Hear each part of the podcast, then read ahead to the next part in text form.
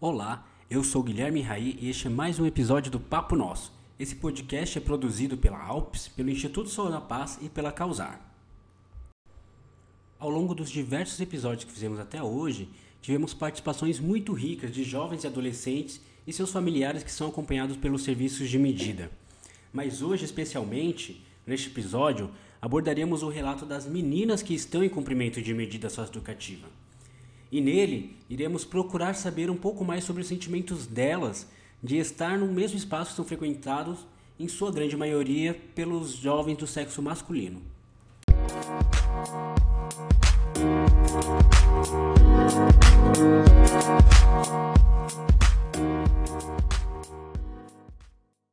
Olá, eu sou Adriana, técnica da Alpes 2, e para o nosso podcast de hoje nós vamos falar sobre o tema As Meninas no Cumprimento da Medida Socioeducativa. E a gente queria saber como é para você que cumpre a medida nesse serviço, nesse ambiente em que a maioria dos atendidos é do público masculino. E quais são os objetivos e expectativas durante o cumprimento da medida socioeducativa? Para mim é indiferente só às vezes pelo fato de participar de oficinas e grupos, eu me sinto um pouco envergonhada pelos, pelo fato de ser a única mulher. E meus objetivos desde o começo da medida era arrumar um emprego e concluir a medida, estudar, é, fazer cursos, etc, para ter um futuro melhor daqui para frente, né? Então, no meu ponto de vista é é chato, né? Por causa que fica uma coisa deselegante para as meninas. Muitas vezes você tem vergonha de assinar por conta de tantas pessoas, de menino que vai ter lá. Eu mesmo já fui assinar e quando cheguei tinha um monte de pessoas de perto de onde eu morava. Eu fiquei super constrangida, então eu acho que deveria separar as coisas, entendeu? Tipo, ser cada um cada um cumprir a medida de, de em lugares diferentes. Essa é a minha opinião. Pelo menos eu se sentia constrangida. Tem pessoas que não ligam, não sei, mas eu, eu não gostava de ir lá e ter um monte de meninos lá.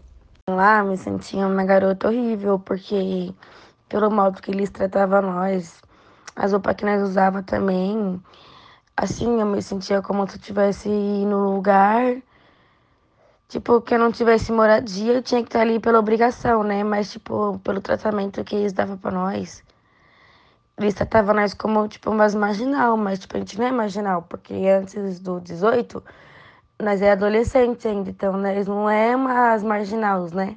Pelo tratamento que eles tratavam nós. Eu me senti horrível, eu nunca mais quero ir para aquele lugar.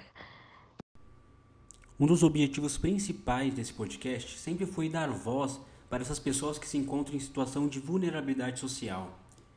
E nesses relatos fica perceptível a necessidade de termos uma escuta qualificada, de um maior preparo dos profissionais para fazer o atendimento com este público específico. Isso tanto no meio aberto quanto no meio fechado. Uma escuta sem julgamento de valores, mas com um olhar de cuidado de segurança, buscando reflexão dessas adolescentes para que elas tenham uma perspectiva de futuro diferente, podendo conquistar seus objetivos a partir dessa intervenção técnica.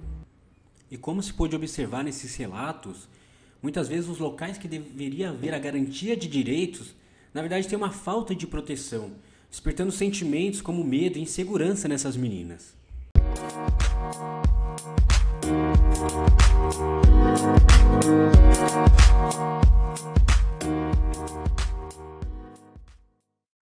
Ainda com os responsáveis, a gente queria saber como que é para as famílias lidar com o ato infracional das meninas e como é para elas terem uma filha em cumprimento de medida socioeducativa.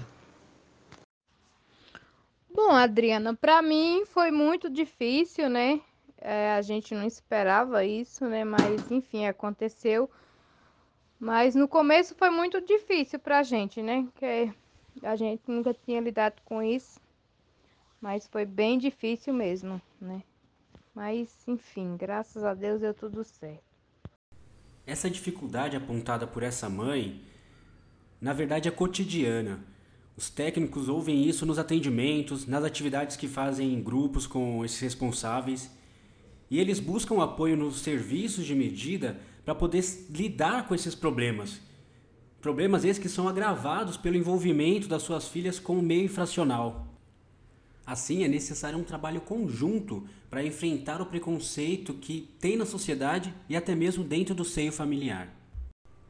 Conseguimos observar nos relatos que trouxemos até agora que as meninas trazem essa problemática do quão dificultoso é cumprir a medida no mesmo ambiente que os meninos, observando também que elas possuem maior dificuldade na efetivação dessa medida. E esse ambiente torna-se um ponto dificultador para que essas pendências jurídicas sejam sanadas para essas jovens. E isso não apenas os serviços, pois elas narram o incômodo de ver a própria sociedade tendo um olhar muito mais preconceituoso por elas serem do sexo feminino.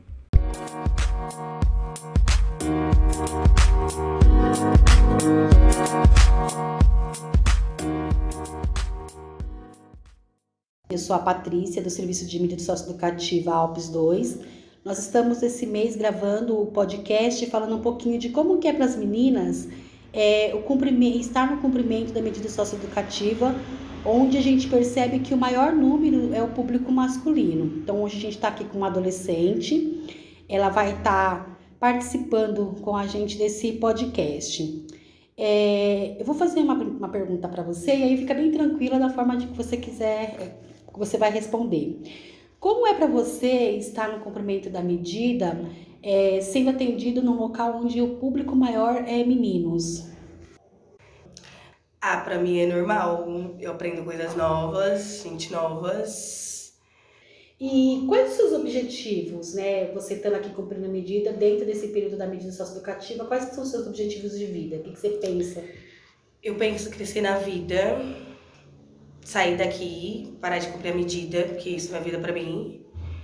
E dar meu melhor em tudo.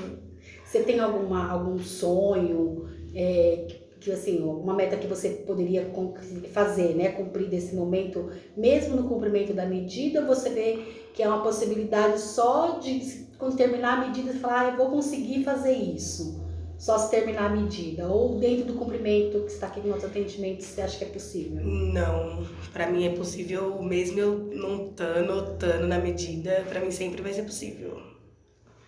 A vivência de cada uma é única.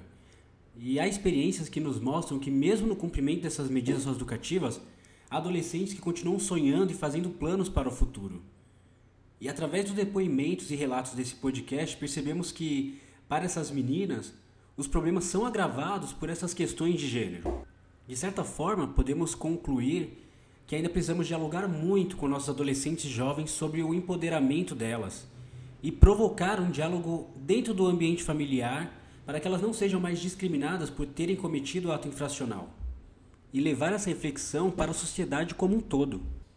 E nos serviços de medida, nos espaços que aqui estamos, que nós possamos proporcionar cada vez mais diálogo e reflexão para sanar esses problemas.